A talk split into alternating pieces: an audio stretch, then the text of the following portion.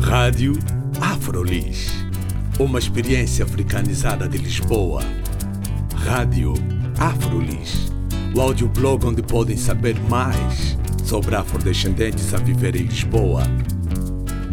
Visitem também a nossa página de Facebook, Rádio Afrolis. Olá, bem-vindos e bem-vindas à Rádio Afrolis. O meu nome é Carla Fernandes. Hoje não vamos ter uma entrevista. Vamos ter antes a apresentação de Eide de Jesus Damasceno, que esteve no lugar de fala neste mês de junho. Eide é assistente social do Instituto Federal da Bahia, campus de Salvador, e assistente social colaboradora do Instituto Cultural Steve Biko, ambos no estado da Bahia, no Brasil. Está a tirar doutoramento em Serviço Social pelo Instituto Universitário de Lisboa, o ISCTE, e é licenciada e mestre em Serviço Social pela Universidade Federal de Sergipe, no Brasil. É pesquisadora na área de Serviço Social, Educação e Racismo. O título da sua pesquisa de tese é As trajetórias escolares das estudantes afrodescendentes negras na educação profissional em Portugal e Brasil.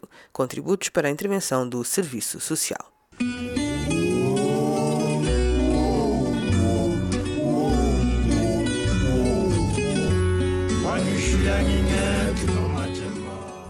Meu país é o meu lugar de fala. Então, dizer que sou brasileira já traz muitos elementos sobre o, a importância do meu tema. É um país com mais de 50% da população autodeclarada negra, né, na soma de pardos e pretos, que é o que o censo étnico-racial oficial do país faz. E a cidade que eu venho, que é Salvador, localizada no nordeste do Brasil, tem mais de 80% da população autodeclarada negra. É a cidade mais negra fora da África.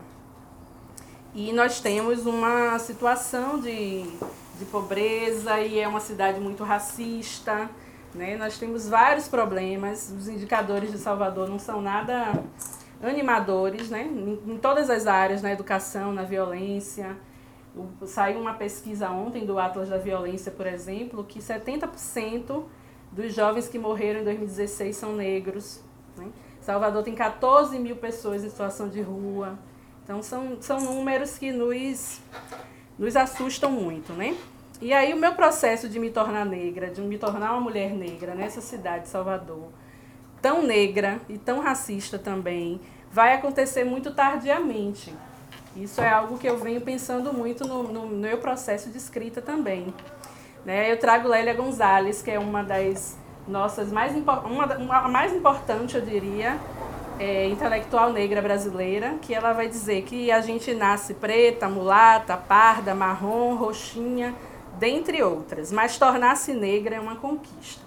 E assim foi comigo também, né? uma conquista de me autodeclarar negra e de, e de militar na luta antirracista. Então eu, eu nasci com pouquíssimas referências, mesmo nessa cidade que eu estou contextualizando. Hoje que eu vou lembrando de na infância como isso estava expressado, naquela época eu não tinha consciência, né, que o, o neguinho é tribufu, a sua mãe teve a barriga suja, por minha mãe ser de pele clara. É, você não vai poder ser a rainha do milho na escola, que era uma, uma das, das grandes dos grandes postos para quem está na escola na época de São João, né? Ser a rainha do milho da quadrilha junina. Eu querer ser, eu querer ser uma paquita da Xuxa e nunca poder, né? Xuxa era a grande, a grande rainha dos baixinhos, com todas as aspas, né? Então todas essas coisas estavam ali presentes. Colocar um pregador no nariz para ir afinando. Todas essas coisas sempre estiveram muito presentes, mas aquilo. E isso entre uma, uma família majoritariamente negra mas eu não me dava conta de, do que isso significava, né? Na adolescência também, eu fui aí me aproximando um pouco de algumas referências importantes, como ir ao teatro, ver as peças do bando do teatro Olodum, de começar a ouvir outras referências, ter outras referências musicais e amigos e mudar de escola. E isso foi me aproximando um pouco de referências importantes, a partir de alguns amigos, do meu padrinho, que é professor de história, enfim. E quando eu chego na graduação em serviço social, eu tenho um marco importantíssimo aí na minha vida, porque vai me ajudar a romper com muitas coisas conservadoras e compreender muitas coisas do do, da realidade social que eu vinha, né? Mas o que é que eu venho demarcando e pensando muito? Contribuiu para eu valorizar diferenças, eu pensar e defender os direitos humanos, eu compreender a sociedade capitalista, eu romper com alguns valores muito conservadores, inclusive religiosos. Enfim, foi me aproximando da luta de classes e tudo, mas eu ainda tinha o cabelo alisado, por exemplo, né? Eu ainda tinha ali referências que eram sempre de embranquecer e de não discutir o racismo. Eu não tive professoras negras na graduação, eu não tive nenhuma professora no curso de serviço social que fizesse uma leitura da realidade que se aproximasse disso. Isso é muito problemático no Brasil, né? Porque você está numa graduação, está no nível superior, e passar o curso inteiro tentando entender a realidade que você vai trabalhar, que você vai intervir, e não entender que raça estava estruturando essa sociedade, isso é muito complicado, né? Então, assim, eu acho que eu avanço em muitas coisas no, com o serviço social. Eu acho que é uma, é uma profissão que eu sou muito apaixonada, inclusive, que eu defendo com unhas e dentes. Mas venho só agora, no doutorado, fazer essas críticas, fazer essas reflexões. E aí isso vai refletir no que eu produzi até hoje. Se eu pegar hoje o meu trabalho de conclusão de curso da graduação, racismo não aparece lá. Eu não faço essa discussão, né? porque eu não tive na formação e ainda não tinha as referências importantes para fazer isso. Quando eu terminei o, o, a graduação, eu fui logo, eu ingressei muito rápido na escola que eu trabalho hoje. Eu, traba, eu tive experiência na área da assistência, na política de assistência social, mas logo entrei no Instituto Federal da Bahia, o IFBA, que é inclusive a escola que eu estudei no ensino secundário. Né? Eu voltei para minha escola e agora como assistente social. Mas primeiro voltei numa cidade chamada Santo Amaro. Vocês devem ter ouvido falar, por exemplo, que é a terra de Caetano Veloso, de Maria Bethânia, né?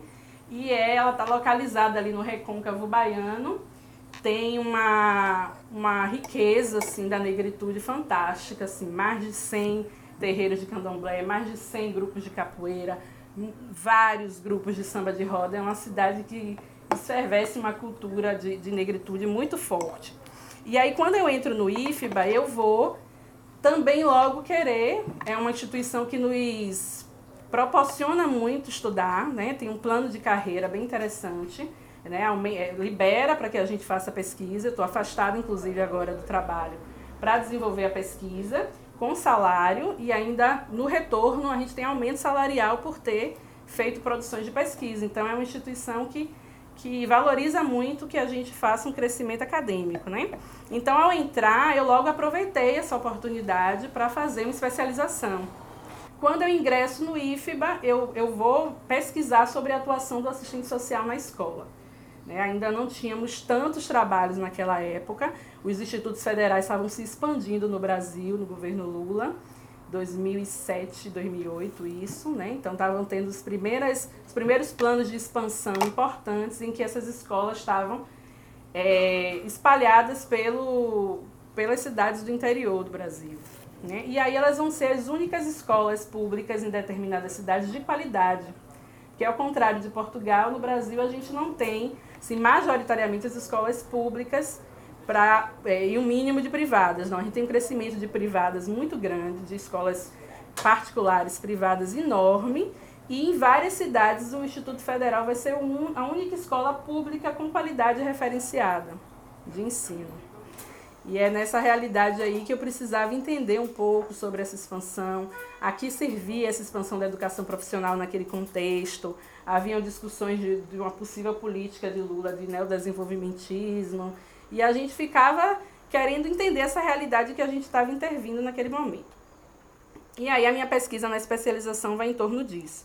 É quando eu começo um pouco a me aproximar por estar nesse contexto, né? E também por me aproximar do Instituto Cultural Estive Bico, que é uma instituição importantíssima localizada em Salvador, que é a primeira, o primeiro pré-vestibular para jovens negros do Brasil.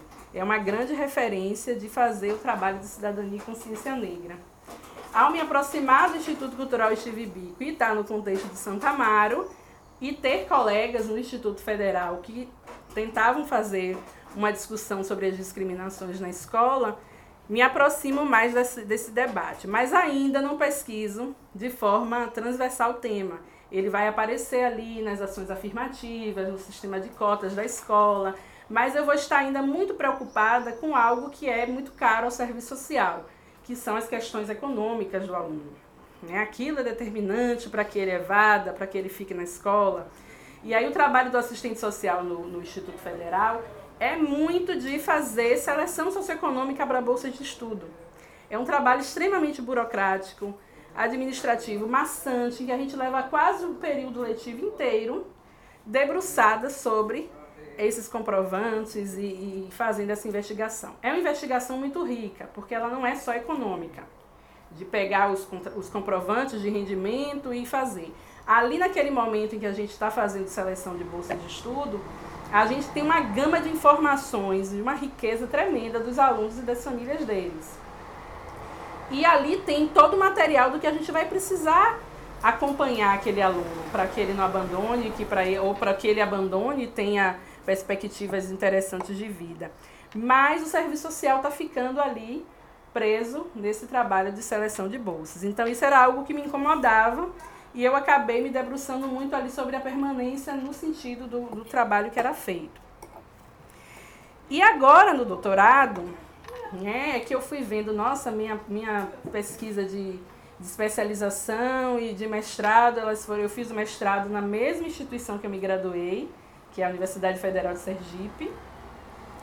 E não saí daquela zona de conforto e continuei sendo, fazendo uma perspectiva de trabalho crítica, porque o serviço social no Brasil tem uma perspectiva do materialismo histórico, né?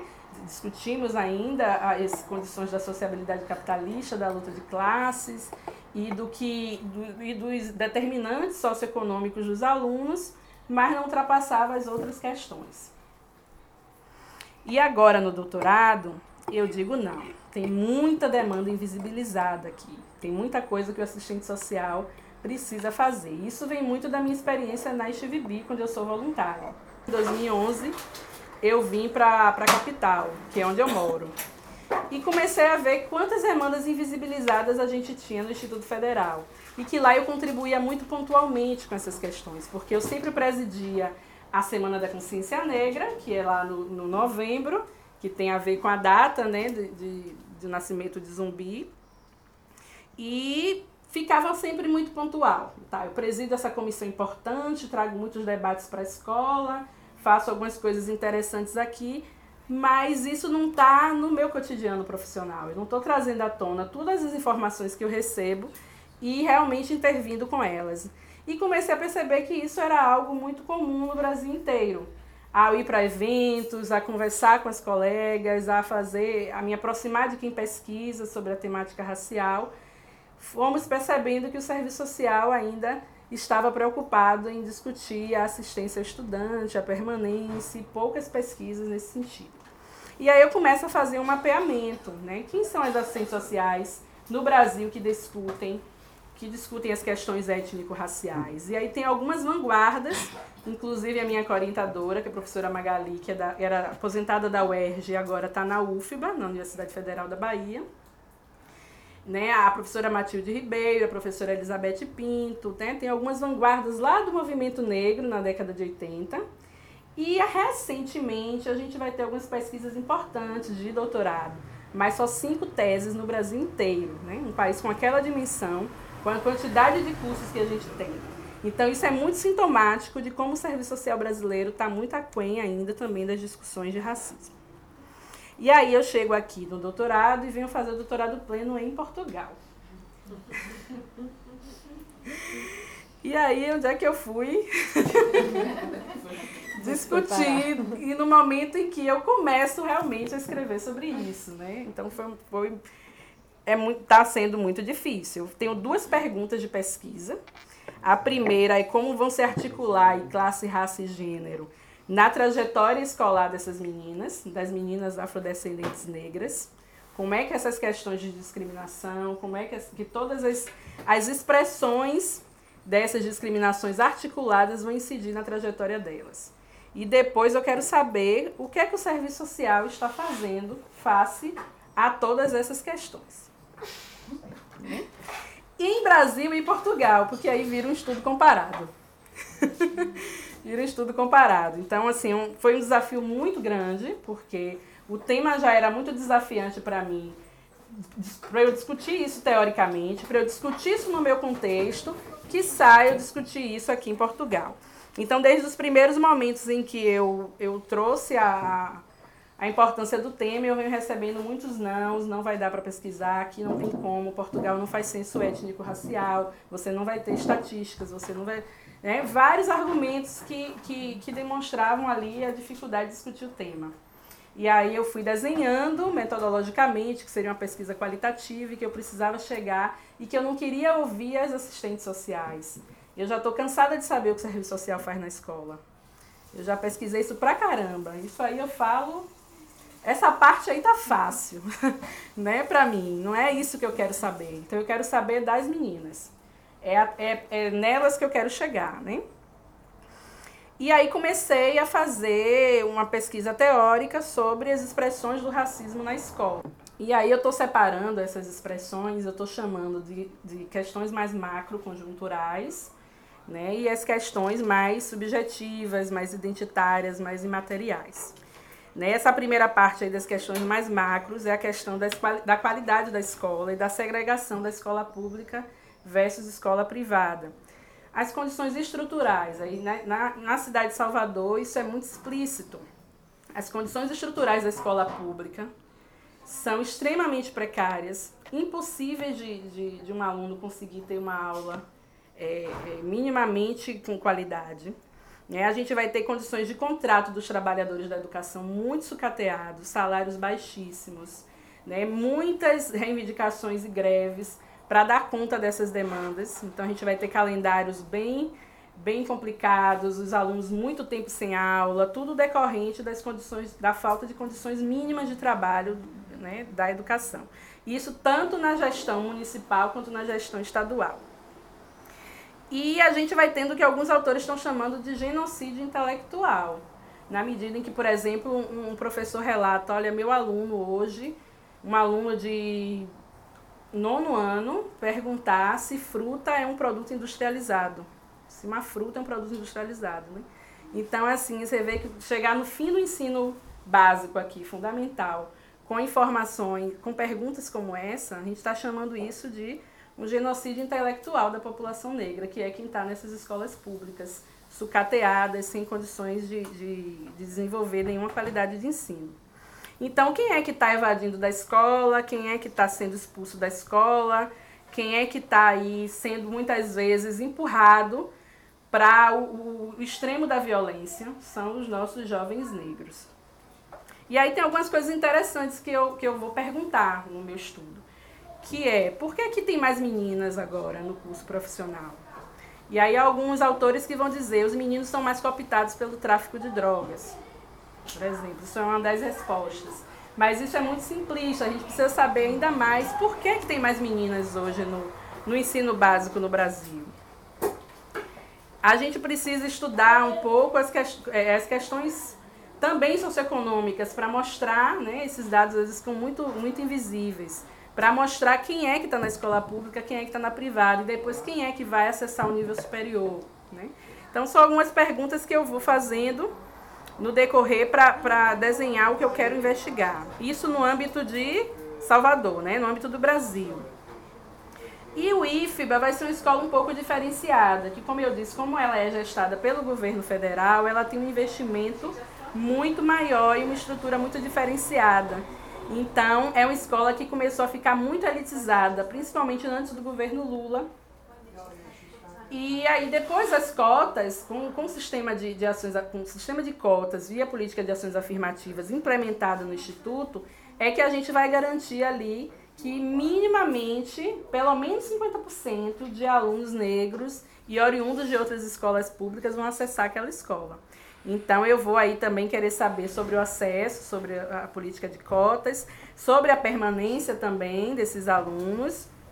As, as ações afirmativas são constitucionais no Brasil desde 2012, mas ainda há muita gente que reivindica como com os argumentos de mérito, com os argumentos de, de preconceitos, há casos, por exemplo, de alunos que foram na, na, na sala do serviço social dizer que um professor escreveu a nota dos alunos cotistas no quadro e disse, olha, a escola está desse jeito e vocês têm essas notas porque vocês entraram pelas cotas.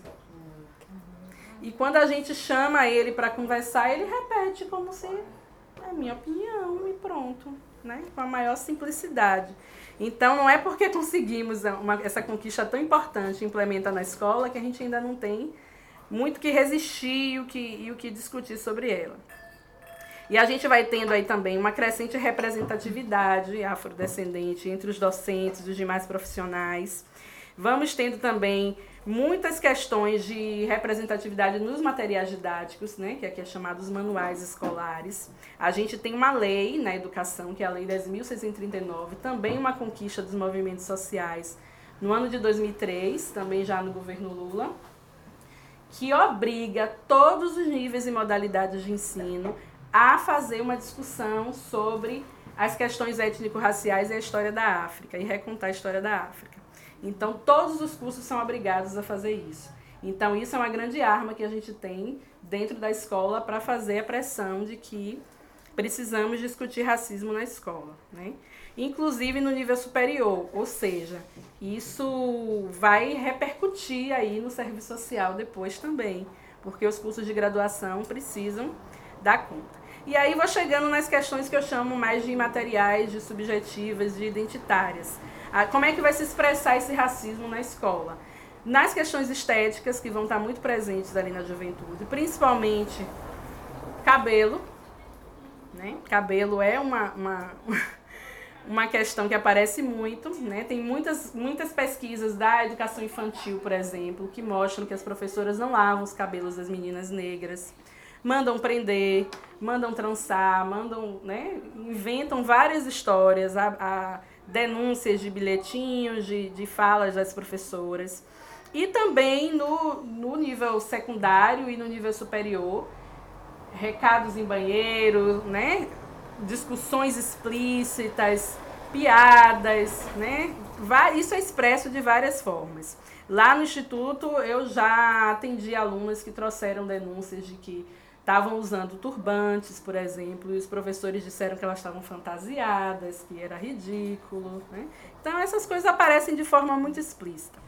Mas também é, o orgulho negro tem chegado muito no Brasil, só chegou agora. Né? O movimento negro vem trabalhando há muito tempo. Né? Em Salvador é a sede do Bloco Leaie, que é um bloco importantíssimo que discute a beleza negra, né? desde a década de 70 e o orgulho negro está chegando agora. A gente percebe, por exemplo, isso a partir da marcha do empoderamento crespo, que já acontece em Salvador anualmente, é uma referência. Ano passado eu estava presente e é encantador ver assim milhares de, de jovens com seus cabelos afro e diversos tipos de cabelo e com orgulho, né?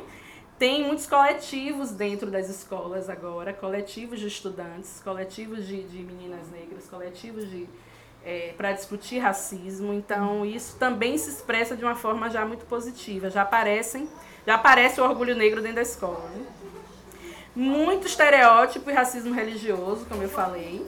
Por exemplo, esses eventos do Novembro Negro, eles enfrentam muitas resistências, né? A última vez que eu, estava, que eu não estava afastada, que eu estava trabalhando, foi no ano de 2015, que eu estava na escola, em novembro, e nós realizamos um grande evento, tivemos um, uma, uma quantidade de dinheiro para fazer, então nós decoramos a escola, arrumamos com a temática racial, recebemos bandas que tinham um, um trabalho interessante com, com a letra para discutir isso. E ouvimos vários absurdos, né? De que a gente estava é, trazendo uma discussão para fomentar mais problemas, né? Que, enfim, vários argumentos que não tem nem, nem muitos fundamentos e que a gente tem que ainda justificar porque que a gente precisa fazer a discussão do 20 de novembro da consciência negra. Então vão aparecer muitas piadas e brincadeiras entre os próprios alunos. Tem um caso, tem alguns casos de São Paulo que são bem recentes assim, né? de, de alunos colocarem no Facebook Achei esse escravo no fumódromo, quem for o dono avisa, né? por exemplo. Então, essas coisas repercutem muito entre os alunos. Há algumas pesquisas, inclusive das publicações do GLE 10, né? da, da Sueli Carneiro, que eu também trouxe aqui. Ela vai dizer o quanto os professores tratam de forma diferenciada os alunos e como isso repercute depois nas notas e avaliações. E aí, como isso é algo que eu escuto vários relatos, inclusive no nível superior, inclusive também na, na no doutorado, no mestrado, e no nível secundário está muito presente. Então, professores e professores têm menos afeto, paciência e a insistência pedagógica quando se trata de crianças negras ou adolescentes. Não insistem no processo de aprendizagem, porque trazem uma noção de negritude de que o negro é burro tem tanta certeza de que os lugares subalternos são o destino da população negra que, ao se relacionarem com uma criança negra na escola, já tem uma sentença. Não precisa ensinar. Gente preta nunca chega lá. E a gente tem feito o quê? Muitos processos administrativos, inclusive, quando a gente tem denúncias do tipo de que o professor já sentenciou um aluno. Não, esse daí é retardado. Esse daí não tem jeito. E por coincidência, com todas as aspas, quando a gente vai saber quem é o aluno, é um aluno negro que veio de escola pública, que tem ali desafios de conteúdo, porque ele não teve essas informações e quando ele chega na escola ele é facilmente o excluído. Temos taxas de, de retenção no primeiro ano do nível secundário absurdas e todas as turmas, mais de 50% é reprovado. E isso tem a ver com essa falta de paciência e insistência pedagógica ou de dizer que esses alunos estão baixando o nível de qualidade que o professor queria. Né? Então, isso, essas questões vão, vão, vão tocar profundamente ali na autoestima, na capacidade de aprender, porque vão se sentir né, muito inferiorizados e desvalorizados, e isso vai, claro, impactar na, na aprendizagem dos alunos. E aí, como agora eu estou fazendo, eu ainda não fiz a pesquisa de campo da, da minha tese no Brasil. Isso tudo são sistematizações que eu vou fazendo a partir da minha experiência das leituras que eu estou fazendo. Aqui em Portugal eu tive que fazer uma aproximação extremamente brusca por conta do tempo que eu tenho que ficar aqui, que é um tempo muito curto, e consegui, de forma bem acelerada mesmo, fazer uma pesquisa de campo numa escola. E comecei a perceber que há expressões muito parecidas, sim, quando a gente fala de questões estéticas, subjetivas, identitárias e algumas questões macro também. Às vezes isso aparece de forma no contexto diferente, mas com uma lógica muito parecida, né? Eu estou estudando, inclusive, numa escola que é extremamente segregadora, que segrega muito os, os alunos afrodescendentes e tem uma política clara, estratégica de colocá-los e encaminhá-los para as vias profissionais. Né? Os cursos profissionais viram assim uma, uma, um encaminhamento quase que natural para esses alunos. E isso está muito presente nas três entrevistas que eu fiz e no grupo focal. Extremamente triste eu vi delas isso, porque elas falam assim, é, hoje eu, elas dizem, hoje eu percebo que fui muito influenciada não era bem aquilo que eu queria. Mas na hora eu me deixei levar e vim parar no curso. Agora eu gosto, agora eu até acho que é isso mesmo, eu tenho que trabalhar, né? E a gente vê ali uma oscilação entre o sonho que eu tinha, né? Teve uma que disse, não, eu queria na verdade ser aeromoça, né? Eu tinha que ter feito línguas, eu tinha que ter ido para outra via. Mas agora, né? Tipo assim, era um destino traçado, eu tenho que trabalhar, eu tenho que ajudar minha família, né? E aí a gente vê aquele semblante mudar, cair de, de um sonho e continuar sonhando, quem sabe é possível, é retomar.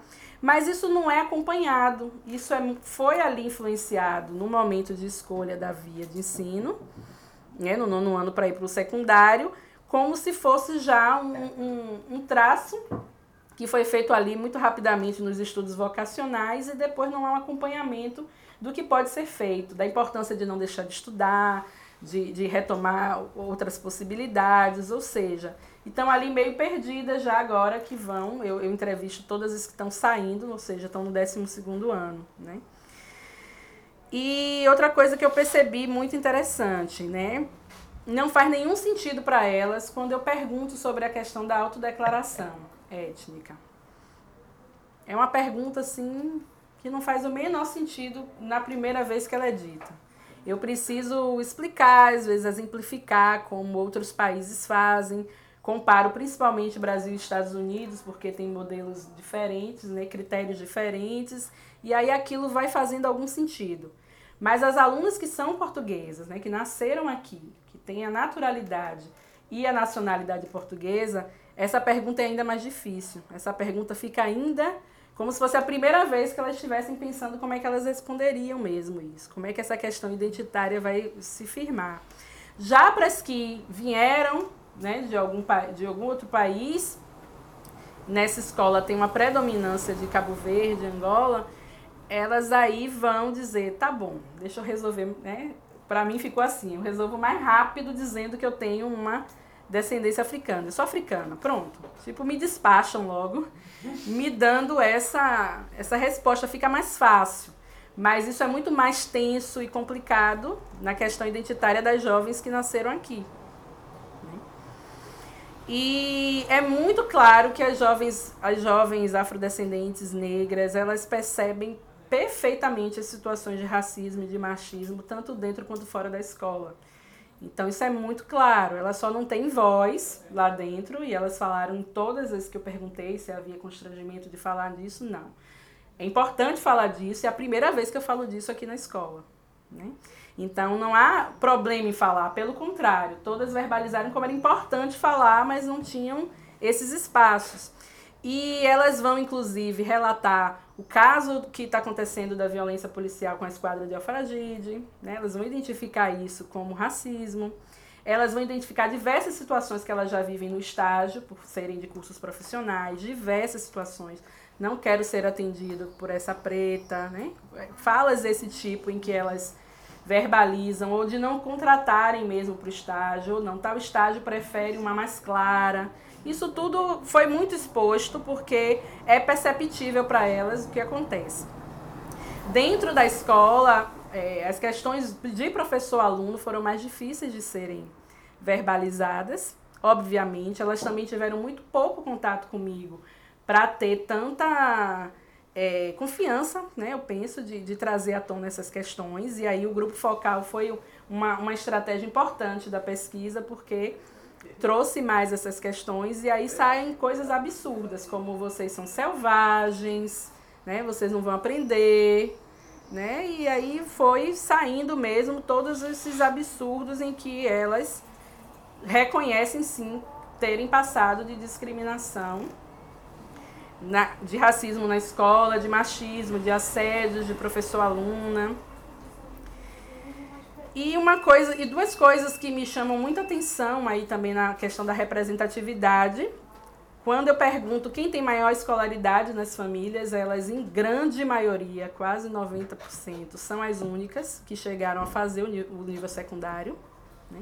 E isso parece um avanço, mas não é, porque agora é obrigatório e talvez na época que, que né, os pais fizeram não era o ensino obrigatório. Então, como é obrigatório, elas são as primeiras na família que estão concluindo o nível secundário.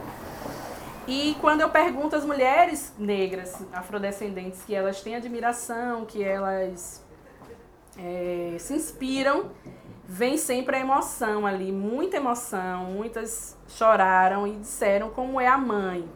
E essa mãe africana ali carregada daquele de estigma de que tem que ser forte. Ela é muito forte, sempre a primeira palavra que elas usam. Ela é muito forte, ela é guerreira, ela trabalha de segunda a segunda. Ela faz de tudo para, muitas vezes, essa mãe sozinha, dando conta de vários filhos, né? Então, isso é um pouco assim das coisas que foram me chamando a atenção na, na fala das meninas aqui em Portugal. Né? O serviço social no Brasil vai ter aí uma perspectiva crítica, como eu disse, né? um materialismo histórico, né, a discussão de questão social, de classe, uma forte dimensão política, mas depois não chega, como disse, a entender o racismo como estrutural e a se articular com os movimentos sociais como deveria. E, e o serviço social em Portugal apesar de no Brasil tudo isso, a gente vai tendo alguns avanços, como eu disse, de algumas pesquisas recentes, algumas revistas importantes da área publicaram sobre o tema em 2017 agora. Então a gente vai tendo aí alguns avanços e algumas aberturas. Mas aqui em Portugal, realmente, meu estudo é inédito. Inédito, inédito. Não existe nenhuma outra publicação. Existem poucas publicações do serviço social na escola e o que tem não chega nem perto. E se chegar, também não vai chegar entendendo o racismo como estrutural, porque são abordagens muito holísticas, né? Abordagens que vão que vão tratar aí muito dos problemas da pessoa, né? Abordagens sistêmicas, abordagens que vão trazer as responsabilidades muito para o indivíduo se adequar nessas, nessas estruturas que já estão prontas, né? Vai dar toda a, a responsabilidade à pessoa, então isso vai ser muito complicado dentro dessa abordagem também, né? É algo que, que eu tenho pensado muito. E aqui no, no para eu aprovar o meu objeto de estudo, né, isso é um desabafo que eu tenho feito muito também, foi realmente muito angustiante, como eu contei, e agora na orientação também, porque como não tem ninguém da área que discuta o tema e a minha própria orientadora, eu, eu ainda não percebi como é que está isso para ela, né? Ela já foi muito franca de que ela não percebe do meu tema, então que ela prefere não, não fazer nenhuma contribuição eu tenho uma orientação no Brasil que está suprindo muito, está sendo muito importante para fazer esse debate, mas também aqui eu estou por minha própria conta, né? Por minha própria conta. Então é muito complicado também não saber como é que está chegando isso no Departamento de Serviço Social do ISQT, que é a instituição que eu faço doutorado. E já aconteceram alguns debates muito difíceis em sala de aula, porque eu vi num doutoramento de uma professora de doutorado em serviço social. No primeiro dia de aula, isso, viu? Ela olhou para mim e disse: Ó, oh, você é brasileira? Eu disse: sim. Sabe por que os negros foram para o Brasil? Tiveram que ir para o Brasil? Aí eu disse: por quê, professora? Voltei a pergunta para ela. E aí ela me disse bem tranquilamente que é porque os índios tinham honra e não quiseram trabalhar na agricultura. Tive depois de outros debates em sala de aula com algumas colegas que achavam que era muito orgulhoso dizer que é racista. Né? Contavam com orgulho e não contando, revelando que é e dizendo, poxa, a gente precisa desconstruir. Não, mas era contando com orgulho. É, meu filho chegou com a namorada negra e claro que eu não gostei, claro que eu não queria que ele namorasse uma negra. Isso é contado com orgulho para mim, né? Em sala de aula. Então eu fui tendo muitos embates com a turma e e, e a, a, não valorização do nosso objeto de estudo, isso é crucial, né? Isso é crucial. Mas aí as resistências, né? Encontrar o. Perceber que existe um movimento negro em Portugal foi o que eu disse, né? Não precisa ir embora, porque tem pessoas aqui sim fazendo muita resistência importante, né? E uma das primeiras pessoas que eu conheci foi a Cristina Roldão, e já fiquei completamente encantada vendo que ela discute o racismo na educação e é a grande referência, né? A partir dela, outras pessoas importantíssimas, pois a Femafro, a Djaz, vendo que tem muita mulher negra, a Carla depois aqui na Afrolir no lugar de fala, Plataforma Gueto, Grupo Consciência Negra. E depois agora que fiz as minhas entrevistas e o Grupo Focal e vi a felicidade das meninas no final, né? Eu estava super triste de ouvir aquilo tudo.